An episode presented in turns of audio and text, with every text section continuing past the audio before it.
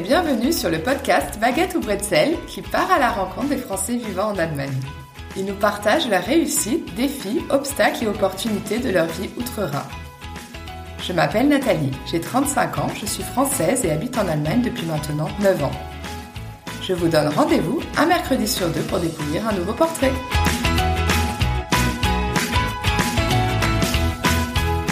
Marion a quitté la France sur un coup de tête, mais surtout pour un coup de foudre, prénommé Nils. Déterminée à apprendre l'allemand et à trouver du travail sur place, elle se lance immédiatement dans les cours de langue et cumule des expériences professionnelles plus ou moins satisfaisantes. Elle raconte également comment elle a appréhendé les différences entre le système de santé allemand et français et nous explique la raison qui l'a poussée à s'installer à Lübeck, situé au bord de la mer Baltique. Je vous souhaite une très bonne écoute. Bonjour Marion. Bonjour. Merci d'avoir accepté mon invitation. Bah, avec plaisir. Alors, est-ce que tu peux te décrire en quelques mots, nous dire quel âge tu as, d'où est-ce que tu viens en France et où est-ce que tu habites en Allemagne actuellement? Alors, j'ai 31 ans, je suis en Allemagne depuis 6 ans maintenant. Je suis née dans le centre de la France. J'ai grandi vraiment, enfin, j'ai passé mon adolescence euh, et j'ai grandi en Bretagne. Et puis, c'est une région que je connais bien. Euh, on allait au bord de la mer euh, tout le temps là-bas. Quand j'étais petite avec ma mère, enfin, j'ai une grand-mère qui est bretonne. On avait des amis là-bas qui avaient une grosse maison, euh, un petit maison de famille où en fait l'été on se retrouvait tous. Donc je me sens plus bretonne que nivernaise en fait, parce que je suis née dans la Nièvre. J'ai fait des études de théâtre et de littérature. J'ai commencé, euh, enfin j'ai fait un bac L spé théâtre. Euh, et puis après je suis allée au conservatoire régional de Rennes. Je me suis réorientée un peu après dans une en fac classique de lettres modernes. Puis j'ai fini mes études à Paris à la Sorbonne Nouvelle. Enfin, pendant mes études, en fait, j'ai commencé à travailler en librairie jeunesse, ce qui m'a beaucoup plu. J'ai voulu ouvrir une librairie jeunesse en Bretagne. Et puis, euh, en gros, un mois avant l'ouverture, pour plein de problèmes, euh, j'ai pas pu ouvrir finalement. Et il a fallu que je trouve un travail un peu en urgence. Et donc, j'ai trouvé un poste de libraire à Aix-les-Bains. Et ça a son importance, euh, parce que c'est un peu la première étape, si tu veux, qui m'a emmenée à vivre en Allemagne. Donc, je suis partie à Aix-les-Bains. Et en fait, l'été avant mon départ, j'avais rencontré l'ami d'une amie qui était allemand et qui était venu pour le festival interceltique euh, de Lorient. Et donc, une fois que j'ai que je me suis installée à Aix, un jour, il m'a envoyé ce, ce gars que j'avais rencontré une soirée, euh, mais avec qui, je sais pas, il y avait quand même eu un feeling à cette soirée. Il s'était passé quelque chose il m'a envoyé un message en me disant ah mon frère habite euh, en Suisse, j'y suis et en gros c'est pas très loin euh, où il est de Aix-les-Bains. Et j'aimerais bien venir découvrir la ville. Est-ce que tu veux être mon guide? C'est un peu ça. Alors à l'époque, enfin quand je suis arrivée à Aix-les-Bains, j'avais pas d'appart, donc j'avais tout dans ma voiture euh, et pendant un, mois, c'est une ville thermale Aix-les-Bains, donc j'ai vadrouillé entre l'auberge de jeunesse, deux appartements en fait qui étaient des locations à la semaine pour les gens qui allaient au terme, mais bon j'avais trouvé une dame sympa qui avait bien voulu me les louer bref. C'était minuscule, mais vraiment j'avais l'impression d'être dans ma chambre d'internat.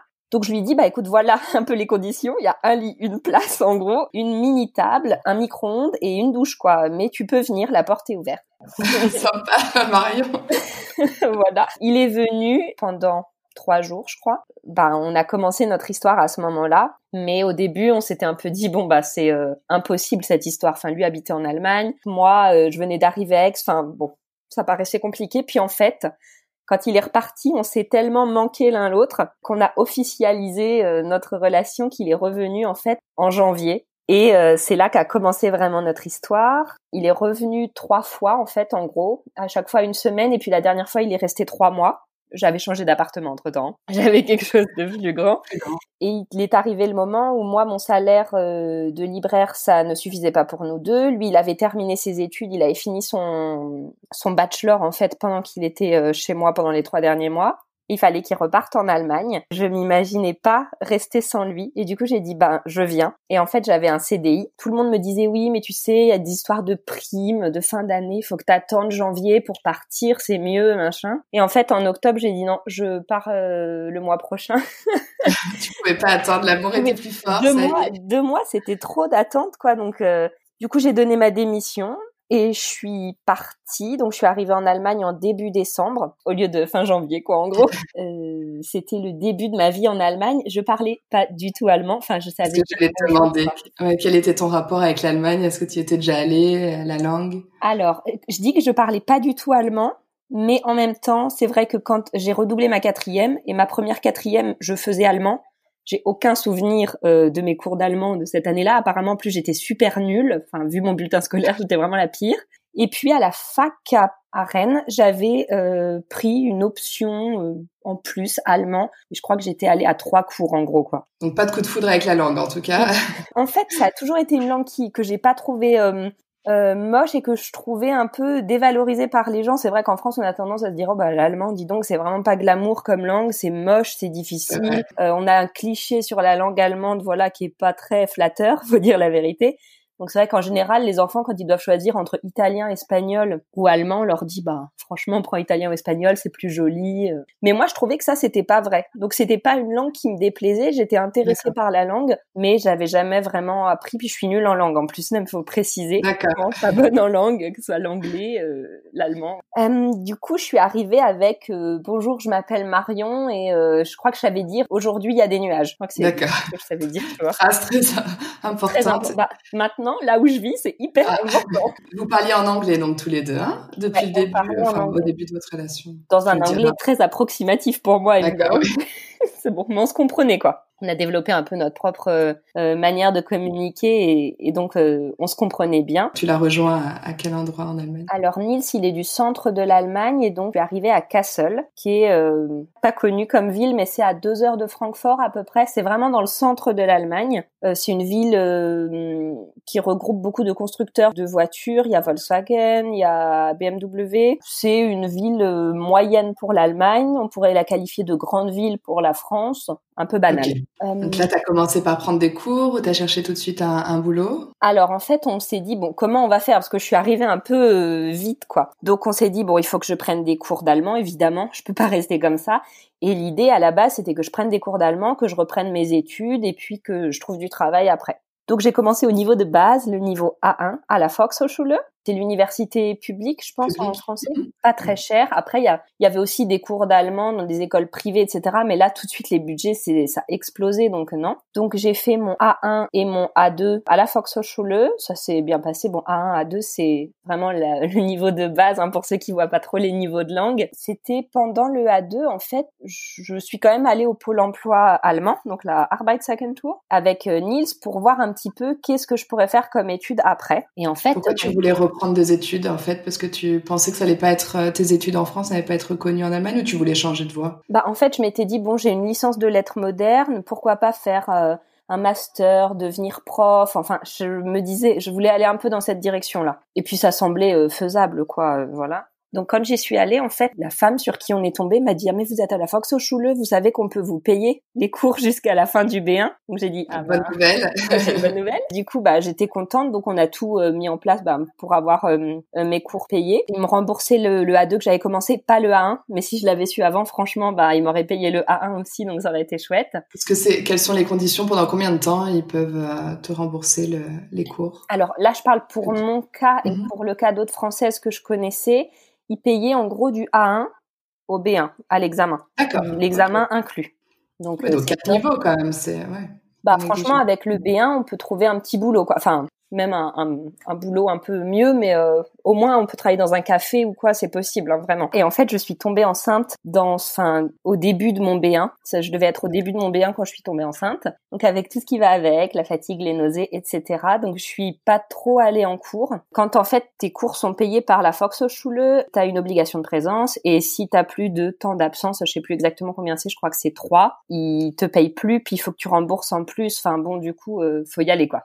Du coup, j'y allais un peu, tu vois, en dancy. Ma prof était super cool et elle était enceinte en même temps que moi. Et du coup, euh, il y a des fois où j'y allais, tu vois, je signais et puis je repartais. Et elle était vraiment sympa. Elle me disait de travailler à la maison. Donc le B1, en fait, j'y suis pas franchement allée. Au milieu du B1, j'y suis presque plus du tout allée. Puis ma grossesse s'est déroulée et donc euh, j'ai accouché. Je me suis dit que j'allais reprendre mes cours euh, après l'accouchement en fait, où là je passerai mon examen, etc. Parce que de toute façon dans l'immédiat je pouvais pas chercher un travail. Euh, j'étais enceinte et tout, donc voilà.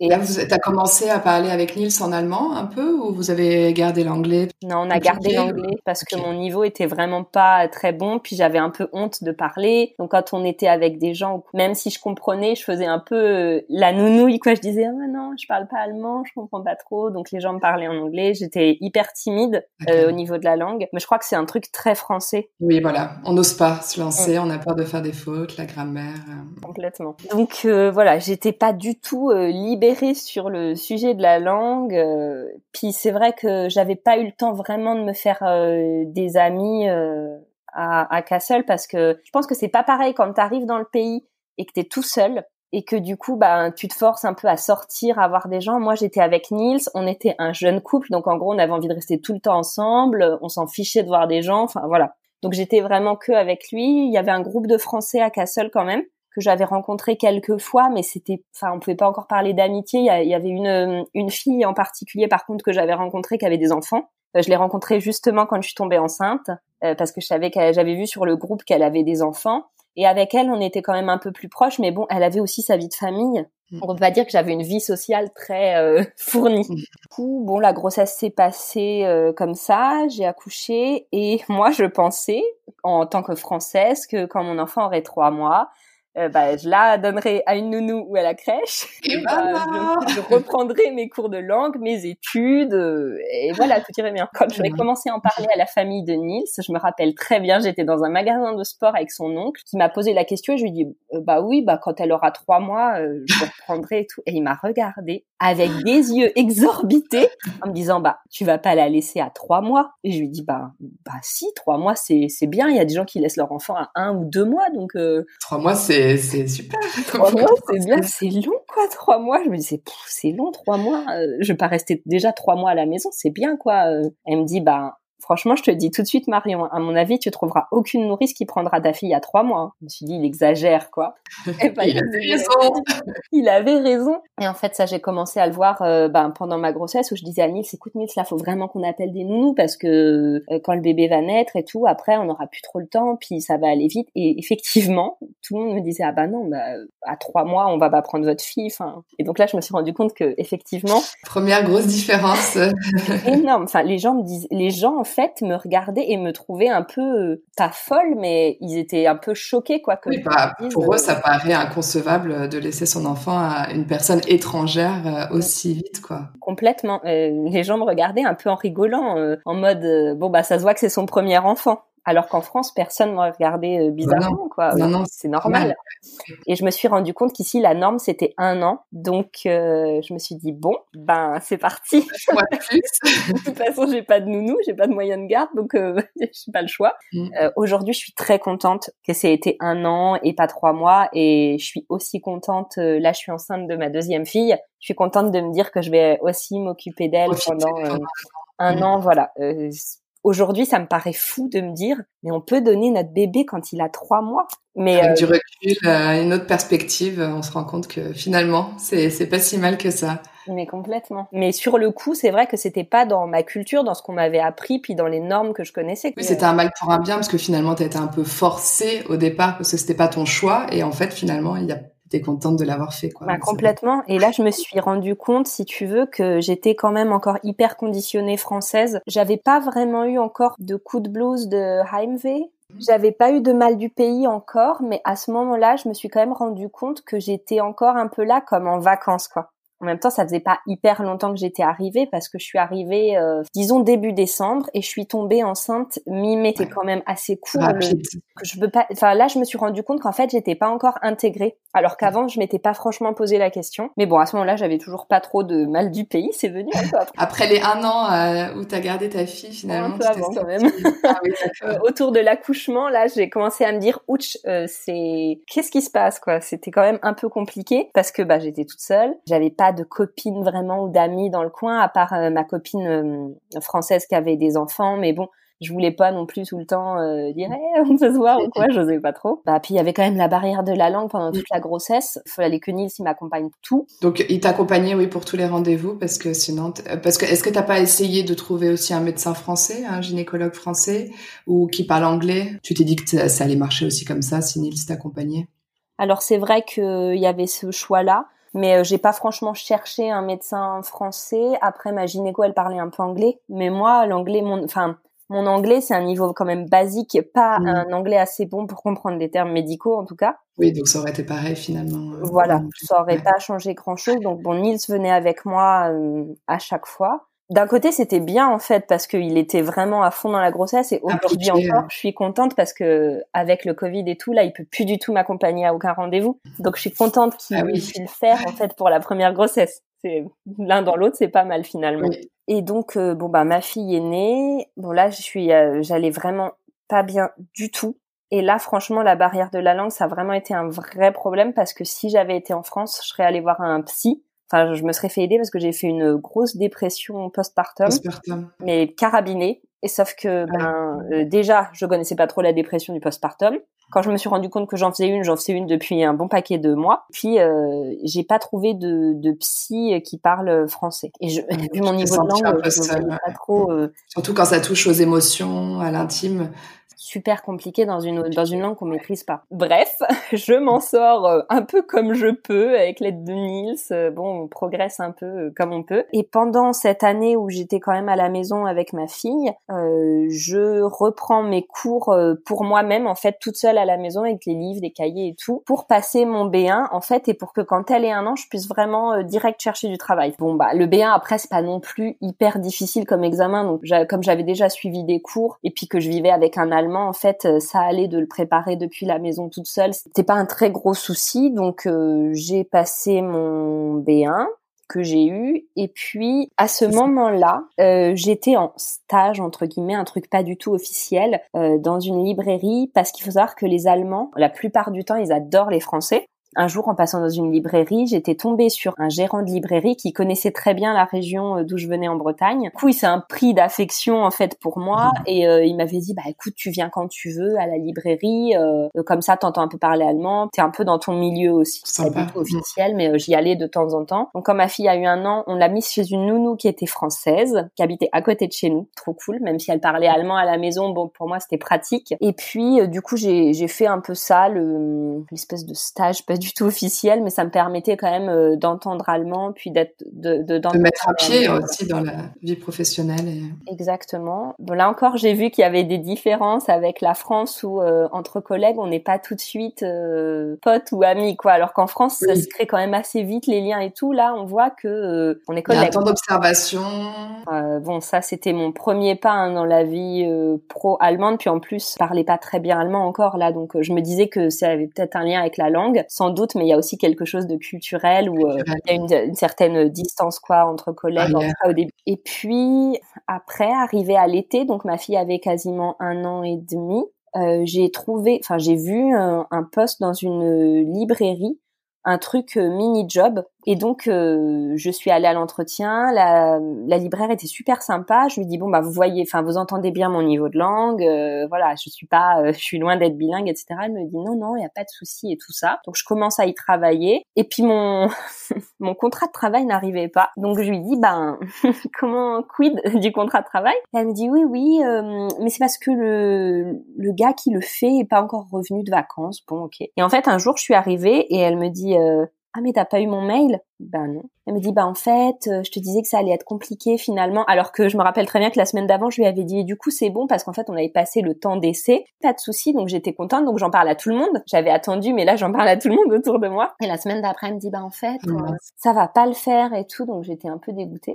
Puis j'avais pas signé. Elle t'a dit pourquoi? La langue. Moi, je pense qu'en fait, c'est qu'entre temps aussi, il y a quelqu'un, euh, un Allemand, je pense, ou une Allemande, qui est venu avec, bah, avec, avec sa, son bagage euh, linguistique, donc en parlant un allemand parfait, et que du coup elle a pris cette personne-là alors que moi elle s'était déjà engagée mais j'avais pas signé de contrat ni rien donc ah, c'est pas cool. en même temps je comprends. Et en même temps je trouve ça un peu malhonnête de la part de, de cette euh, nana de m'avoir dit oui puis en fait de pas m'avoir vraiment dit qu'elle était encore en train de réfléchir. Oui voilà parce qu'elle avait connaissance de ton niveau de langue dès le début donc euh... exactement c'est pas comme si je lui avais caché ou quoi. Enfin elle m'a entendu parler on a travaillé ensemble plusieurs fois. Je pouvais très bien comprendre que mon niveau de langue ne convenait pas très franchement mais j'aurais préféré qu'elle soit honnête en fait dès le début. Bref Bon, c'était ma première euh, expérience qui était pas très bonne quand même, faut le dire. Mmh. J'étais un peu déçue, euh, mais je me suis dit bon bah il faut que je trouve autre chose, donc j'ai postulé dans des cafés. Et euh, j'ai postulé dans un Kinder Café. Donc c'est en français, je crois qu'on dit les cafés poussettes, c'est les cafés parents-enfants. Bah, je connaissais pas le terme en français, mais ok. Bah, je crois que c'est ça. Hein.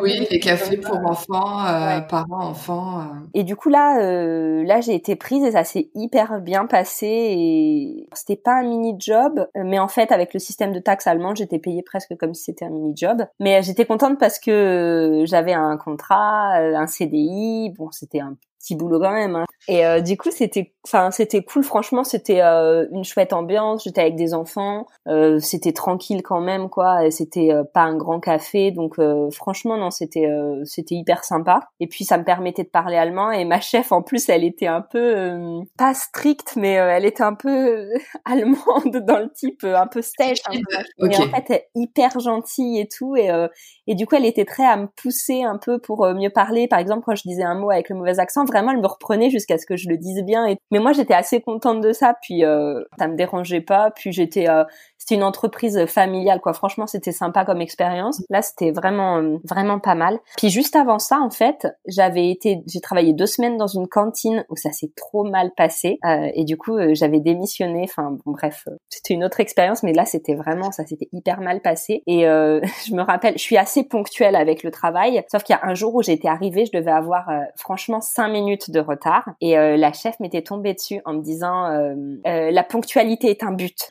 j'étais euh, je d'habitude je suis hyper ponctuelle au travail. Là, il se trouve que j'étais en retard, puis ça craignait, je venais de commencer. Mais n'empêche que ça m'a bien mis tout de suite dans le bain qu'en Allemagne, j'ai vu que c'était ça, c'était un vrai problème. Alors qu'en France, bon, je pense mon chef m'aurait peut-être dit bon bah, ce serait bien d'arriver à l'heure la prochaine fois. Enfin, tu vois, un truc un peu rigolo quoi. Mais là, c'était pas pour rigoler, elle rigolait pas du tout. Mais elle était très sympa aussi. Hein, mais voilà, c'était. Euh... Bah, après, je suis plus jamais arrivée en retard de ma vie. Oui, bah, j'imagine. Euh, j'étais toujours en avance en fait. Je me suis ah répétée. Euh, euh, en fait, dans ma tête, je me suis dit, ok, donc être à l'heure, c'est être en retard déjà en Allemagne. Hein. Voilà, c'est ça. Il faut être en avance pour être à l'heure. Donc euh, après ça, non, j'ai voilà toujours été euh, à l'heure à moins de cas exceptionnels, mais vraiment ça m'a ça m'a remis dans les rails de l'Allemagne en mode ok la ponctualité. Euh, mais mon mari, il est très français pour ça, il est tout le temps en retard. Donc moi c'est vrai que c'est pas un truc que je vis au quotidien, c'est plutôt moi qui est là bon, on est en retard, là faut y aller maintenant.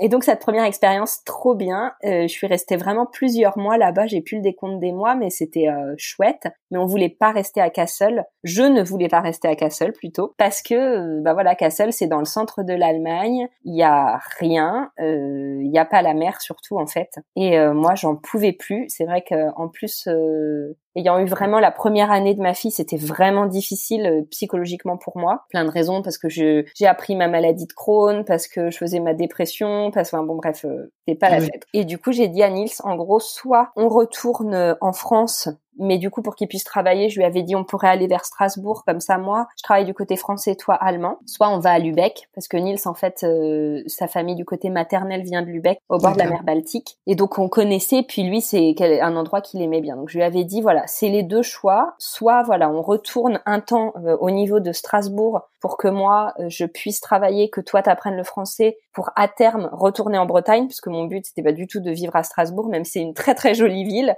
J'avais besoin d'être au bord de l'eau. Et puis sinon, euh, Lübeck. Il y a eu la Suisse aussi qu'on a évoqué à un moment donné, parce qu'au niveau de la langue, c'était pratique pour nous deux. Mais encore une fois, un pays où il n'y a pas la mer, même s'il y a des lacs. Euh... Oui, il fallait vraiment la mer finalement. Ah, Complètement. Je préférais en fait sacrifier limite ma vie professionnelle, parce que c'est vrai qu'à Strasbourg, j'aurais pu retravailler en librairie, etc. Là, clairement, avec mon niveau de langue, c'était pas possible. Mais je me suis dit, qu'est-ce qui est le plus important pour moi? Et bon, dans mon cas, c'est très personnel, je préférais avoir un boulot qui me plaise peut-être un petit peu moins, mais être au bord de la mer, mm. plutôt que de faire le boulot de mes rêves, mais euh, mais pendant mes temps de loisirs, être déprimé quoi. Donc euh, il a postulé en fait à, à côté de Strasbourg du côté allemand et euh, à Lübeck et euh, on s'est dit bah on ira là où euh, où il est. Ça nous mène.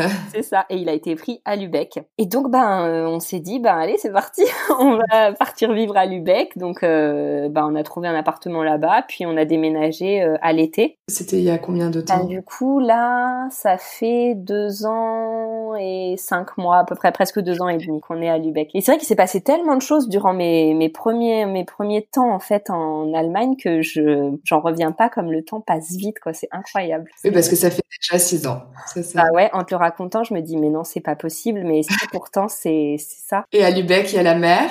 Tu t'y plais donc beaucoup mieux. Ah ouais, c'est trop bien. Enfin, il y a la mer, la ville, elle est vraiment magnifique. Enfin, franchement, c'est vrai qu'en tant que Français, on se dit pas forcément que l'Allemagne c'est une destination de vacances. Enfin, on se dit ouais l'Allemagne, Berlin pour faire la fête et tout, mais enfin moi en tout cas en tant que Français, je m'étais jamais dit ah oui les paysages allemands c'est super, allons faire un, road trip en Allemagne quoi. Jamais.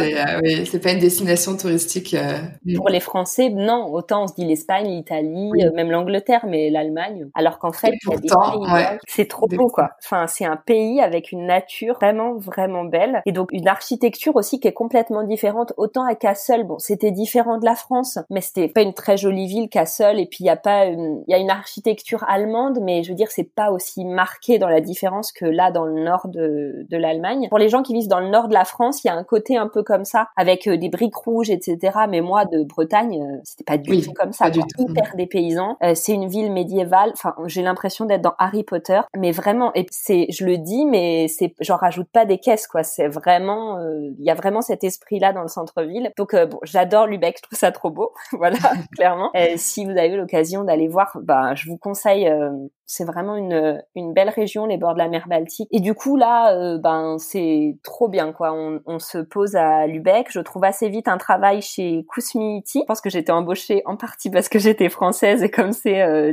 français et tout ça, c'était, euh, ça faisait bien. Mhm. Donc, au début, j'étais vendeuse là-bas avec une équipe que de jeunes. Là, pour un coup très différent de, des expériences que j'avais eues avant parce que il y a, y a une vraie différence pour moi dans la mentalité entre les gens qui vont avoir 50, à peu près, tu vois, et les gens euh, de la nouvelle génération entre guillemets entre 20 et 35 ans. Moi, j'ai enfin je vois vraiment au quotidien une mmh. différence de mentalité vraiment et euh, et là avec l'équipe euh, jeune, c'était vraiment hyper bonne ambiance, on allait manger ensemble, enfin on rigolait, enfin c'était vraiment une chouette ambiance. Ça t'a permis de connaître du monde assez rapidement.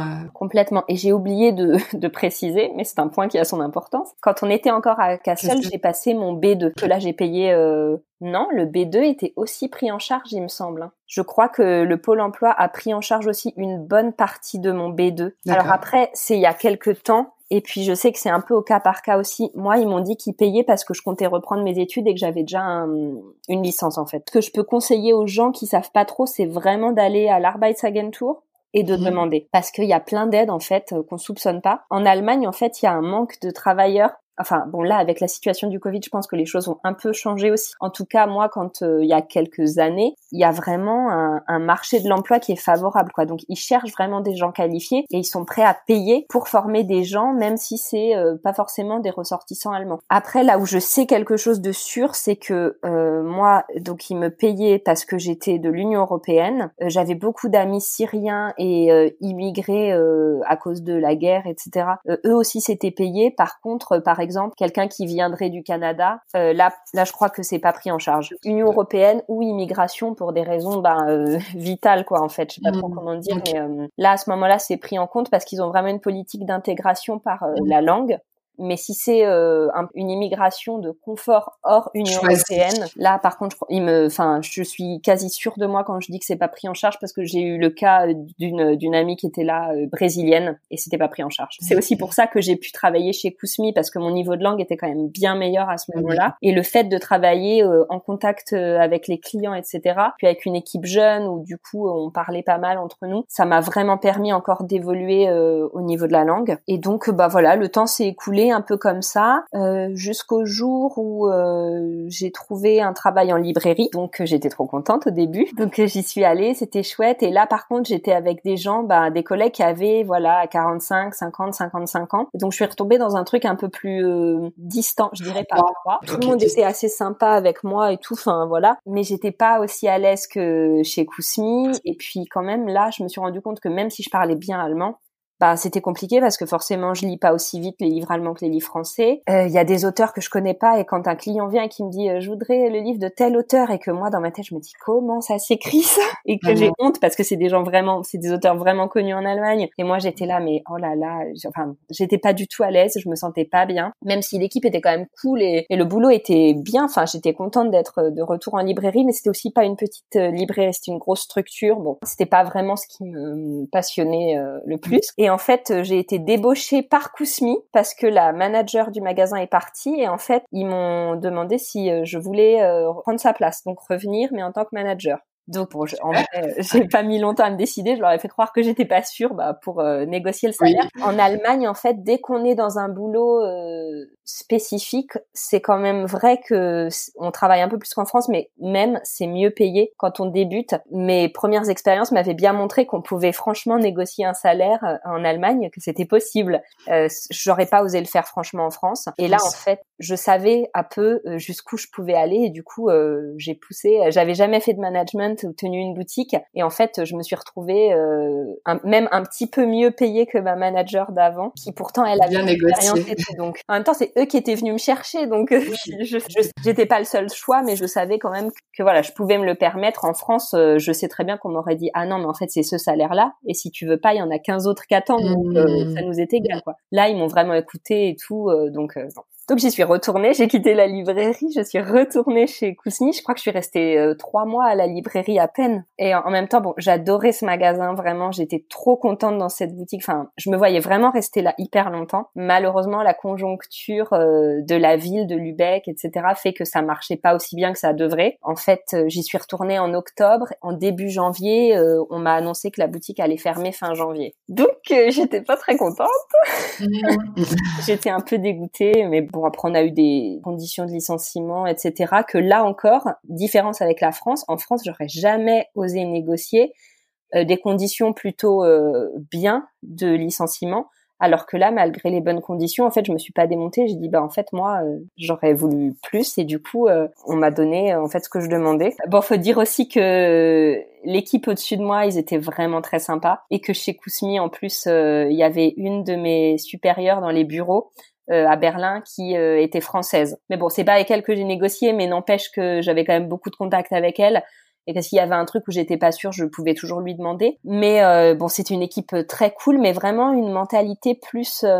bah, tu vois, quand je disais, il y a une vraiment une différence de mentalité pour moi entre l'ancienne génération entre guillemets hein, et puis la nouvelle. Là, tu voyais que c'était plus un management plus à la cool, un peu plus, même si c'était une boîte française, et qu'on ressentait qu'il y avait quand même un truc français, mm. euh, l'équipe euh, allemande était assez euh, dans un management plutôt cool. un peu anglo-saxon, tu vois, où, où, on pouvait vraiment communiquer facilement, on se tutoyait. Cette ambiance-là, en France, je pense pas que je l'aurais forcément trouvé. Et puis, je te dis, j'aurais pas osé faire les négociations que j'ai fait ou quoi mm. en France parce que je sais très bien que bah vu mon jeune âge, euh, j'avais pas d'expérience dans le milieu, on m'aurait jamais accepté ce que je demandais quoi, c'est sûr. Alors que là, je pouvais, euh, bah, en Allemagne, tu peux te, tu peux te permettre de demander quoi. Et puis après ça, du coup, je me suis dit bon, ça, ça va, c'est plus, euh, c'est plus d'actualité. Et très vite arrivé le Covid quand même. Et du coup, je me suis dit bon, il faut que je trouve un truc que j'ai envie de faire qui passe avec la langue parce que je me suis bien rendu compte quand même que la librairie, bon, c'est comme en France déjà, c'est un milieu complètement bouché. Il y a pas de place dans les petites librairies ou mal payées. Puis c'est vrai qu'après être allé à Kousmi, bon, j'étais pas non plus je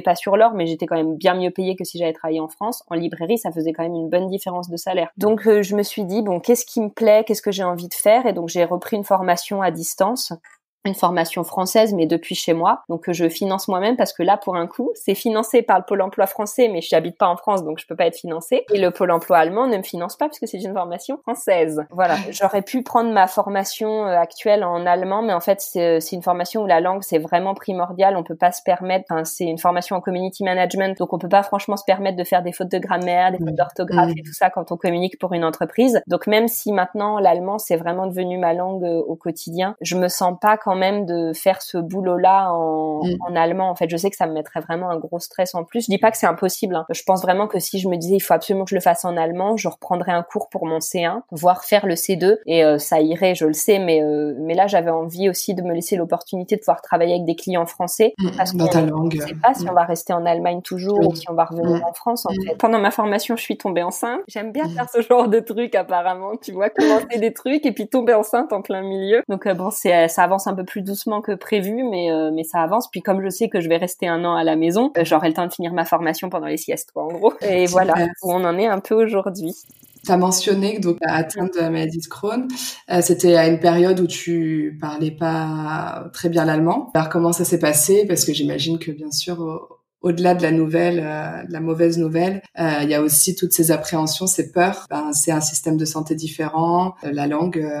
là encore, j'ai eu vraiment beaucoup besoin de mon mari parce que, ben voilà, comme tu le dis, hein, je c'est un moment où je maîtrisais pas forcément bien la langue.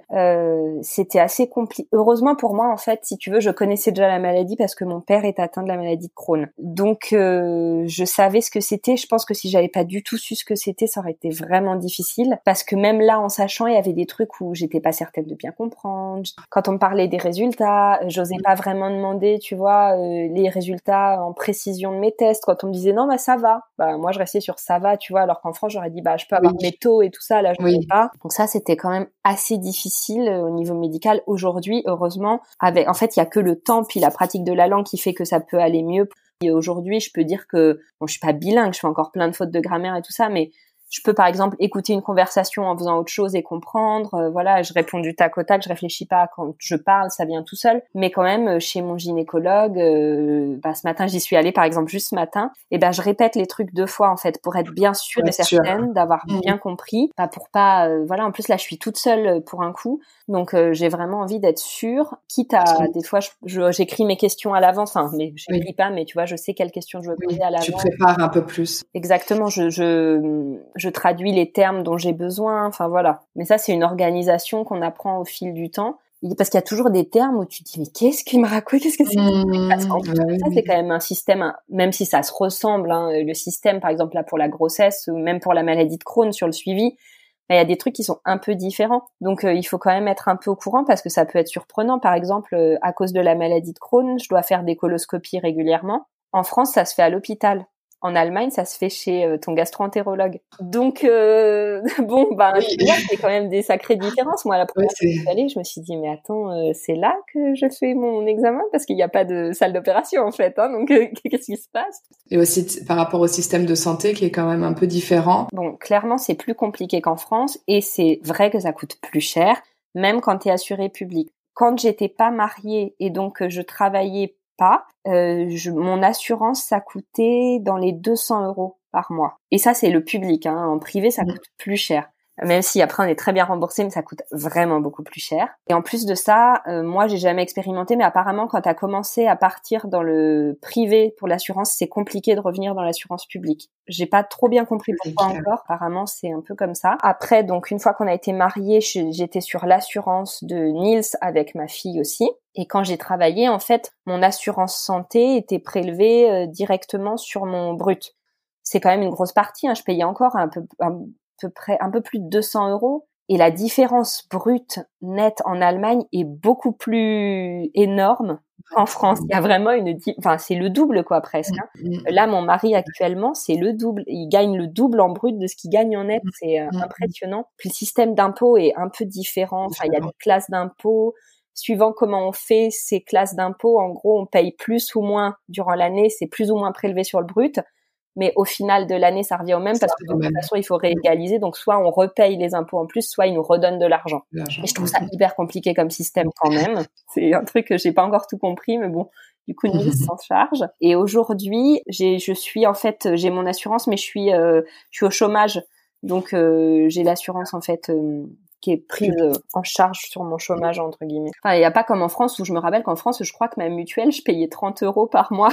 Après, franchement, euh, j'entends beaucoup dire ouais, en, en France c'est vraiment le meilleur système de santé et tout. Bon ben moi, c'est vrai que je paye cher. Par contre, je paye rien à côté à part bon mes piqûres, je les paye en fait. Quand tu as une ordonnance du médecin, tu payes le médicament à hauteur de 5 euros ou 10 euros si ça dépasse une certaine somme. Donc moi, mes piqûres, c'est des piqûres très chères que j'avais pour ma maladie de Crohn, donc euh, je payais 10 euros. Par exemple, ma fille, elle paye aucun médicament qui est prescrit. Genre, c'est vraiment tout est gratuit jusqu'à ses 18 ans. Euh, après, c'est sûr que si je lui prends un sirop euh, pour la toux comme ça, sans ordonnance, oui, là, je vais payer. Mais sinon, tout ce qui est prescrit par le médecin, c'est gratuit pour les enfants. là, je lui ai fait faire des lunettes, j'ai rien payé du tout. Si, attends, j'ai payé la monture. enfin, je veux dire, je suis pas moins bien remboursée qu'en France sur les sur mes verres de lunettes, par exemple, où c'était ok. Chez le dentiste, pareil, je j'ai jamais euh, payé en plus à part pour un détartrage mais bon comme en France en fait tu as des services qui coûtent en plus mais les soins mm. euh, sinon moi je vois pas franchement de différence euh, avec la France, euh, sauf le fait que ça coûte plus cher. Mais comme c'est sur le brut, tu te rends pas trop compte, quand même. je sais pas trop comment expliquer. Moi, je me rendais, bah, je me rends pas franchement compte sur mon salaire parce que je, je regarde toujours ce que je vais avoir en net au final. Oui, voilà. Euh, enfin, je sais pas si c'est très clair ce que j'explique, mais, euh... mais pourquoi tu dois payer tes piqûres alors? T'as des médicaments qui sont remboursés en totalité et puis d'autres qui sont remboursés en partie. Et euh, ceux-là, en gros, ils sont remboursés en partie. Donc, je dois payer 10 euros, mais le prix de ma piqûre, c'est 3000 euros en fait. Ah, d'accord. Donc, ça va. Enfin, quand je parle les deux, je me dis bon, ça va, c'est ok. Voilà. Donc, euh, enfin, aujourd'hui, je les prends plus actuellement, mais voilà, je les ai prises pendant longtemps et c'est vrai que ça, ça coûte plus cher. Après, euh, par exemple, de mon expérience, on est hospitalisé beaucoup plus facilement en Allemagne qu'en France. Ils ont tendance à nous garder vraiment, bon, pas pour tout et pour rien, mais moi, enfin, il y a plein de fois où, par exemple, euh, je suis à l'hôpital, enfin, plein de fois.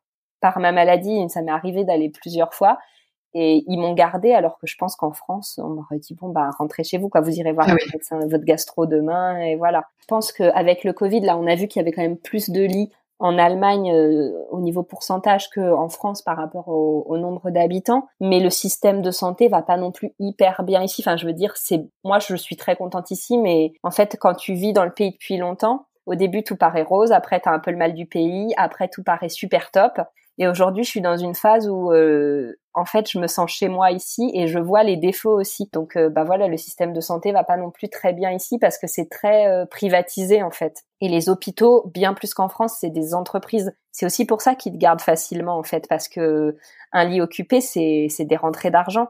Mmh, mmh, comme mmh. il y en a assez, ben c'est bien de les occuper au maximum. Donc euh, ils ont tendance à vite te rajouter un jour où ils te gardent en plus. Plus tu restes longtemps, euh, mieux c'est pour eux. Quoi, quand même, c'est la vérité aussi. Hein. Après, euh, c'est sûr que bon, en ce moment il y a pénurie de lits et tout, donc moins tu restes, mieux c'est pour eux parce qu'ils ont besoin des places. Mais tu sens que c'est une entreprise ici, quoi, quand même. ça se sent plus qu'en France, je trouve. Après, je suis pas dans le milieu, je travaille pas dans le milieu, donc c'est dur à dire. Mais j'ai une copine qui est médecin. Elle finit là ses études de médecine, donc elle est interne, eh ben oui, ils ont aussi, comme en France, un manque de personnel. Apparemment, euh, c'est aussi euh, des horaires à rallonge à non plus finir. Je pense que c'est un problème euh, pas que français, c'est partout. Puis l'Allemagne, ça a beau être, pour moi, je trouve que économiquement c'est beaucoup mieux qu'en France. Bah, il y a quand même plein de défauts aussi, et c'est pas le pays parfait non plus, même si globalement on vit mieux ici qu'en France au niveau économique en tout cas.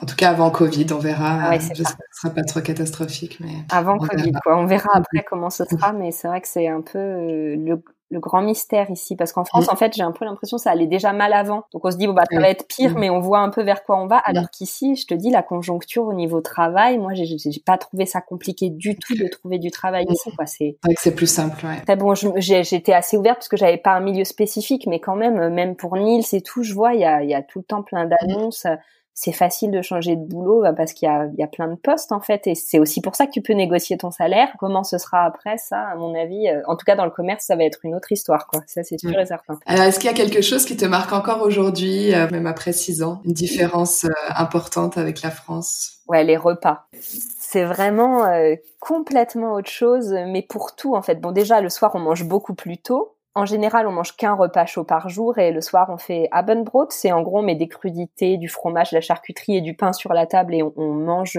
vraiment léger. Euh, les restos sont ouverts genre de 11h à 22h. On peut aller manger euh, tout le temps, ouais. Tout le temps, euh, mais un vrai plat, quoi, pas juste un snack. On peut vraiment se faire un japonais à 3 heures de l'après-midi, il y a pas de problème. Parce que je crois que les Allemands, ils mangent plutôt quand ils ont faim, en fait. Ils restent, ils sont pas Comme nous, on a des horaires en France pour les trois repas ou les quatre avec le goûter, mais pour les Allemands, c'est plus bon. Quand j'ai faim, je vais manger. C'est exactement ça. Donc ça, c'est une sacrée différence.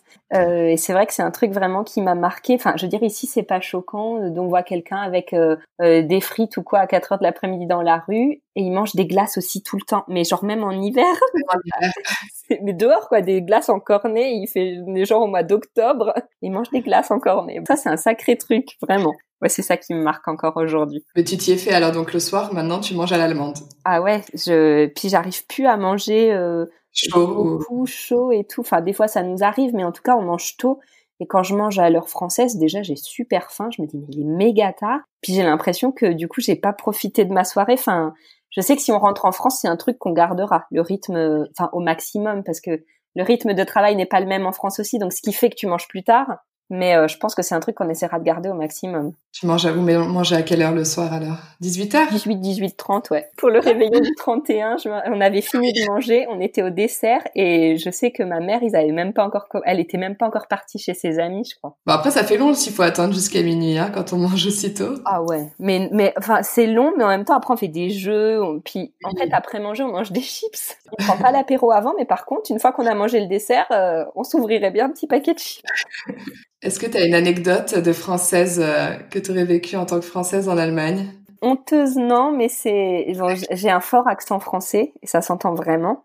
Et mais je crois que c'est très français justement qu'on a des forts accents. Et un jour, je suis allée commander des frites justement et euh, le, le vendeur euh, était pas allemand. Et il m'a dit quand même, je lui ai juste demandé des frites, hein, donc on n'a pas parlé pendant un quart d'heure. Et il m'a servi, il m'a dit ah vous, vous êtes française. Et là, je me suis dit, ah ouais, quand même, je commande juste des trucs. je, devais être là déjà depuis genre 5 ans, c'était il y a pas si longtemps. Et en plus, c'est même pas un Allemand qui, qui remarque que mon accent français est bien présent. Donc là, je me suis dit, ah ouais, bon, bah, bah ça te remet à ta place, quoi.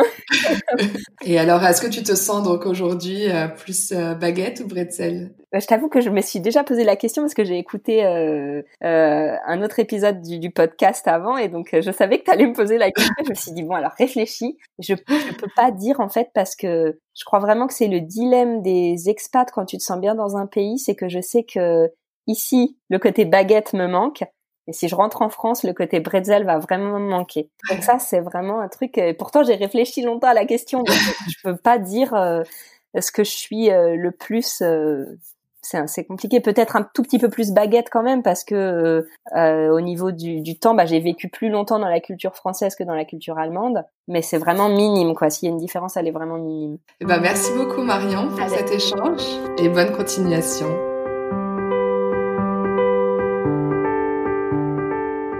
J'espère que ce nouveau portrait vous a plu.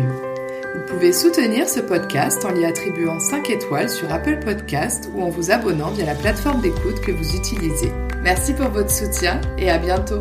Tchuss